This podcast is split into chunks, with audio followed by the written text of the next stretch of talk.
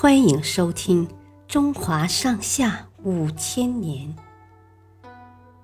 第五部《三国两晋南北朝》，北魏分裂。经历过两次大规模的起义之后，北魏的国力越来越弱了。而朱荣因为战功赫赫，手中又握有重兵，渐渐成为了北魏的实际掌权者。这时候，边境上的几个军镇仍然很不安定，时常有暴乱发生。一些守军将领。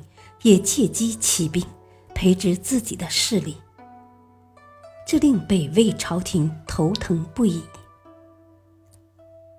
一天，尔朱荣问大将高欢：“你看有没有什么办法，可以彻底解决这个问题？”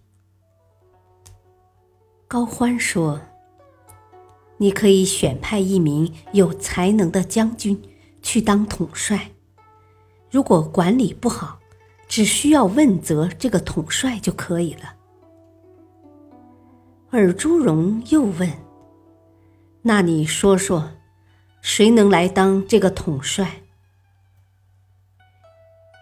站在一边的武将说：“我看高将军就是最合适的人选。”没想到，高欢。根本不领情，抬手就给了他一拳。那名武将疼得捂住了脸，再也不敢说话了。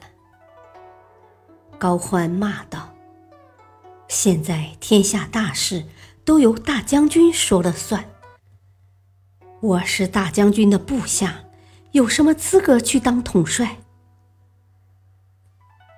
而朱荣。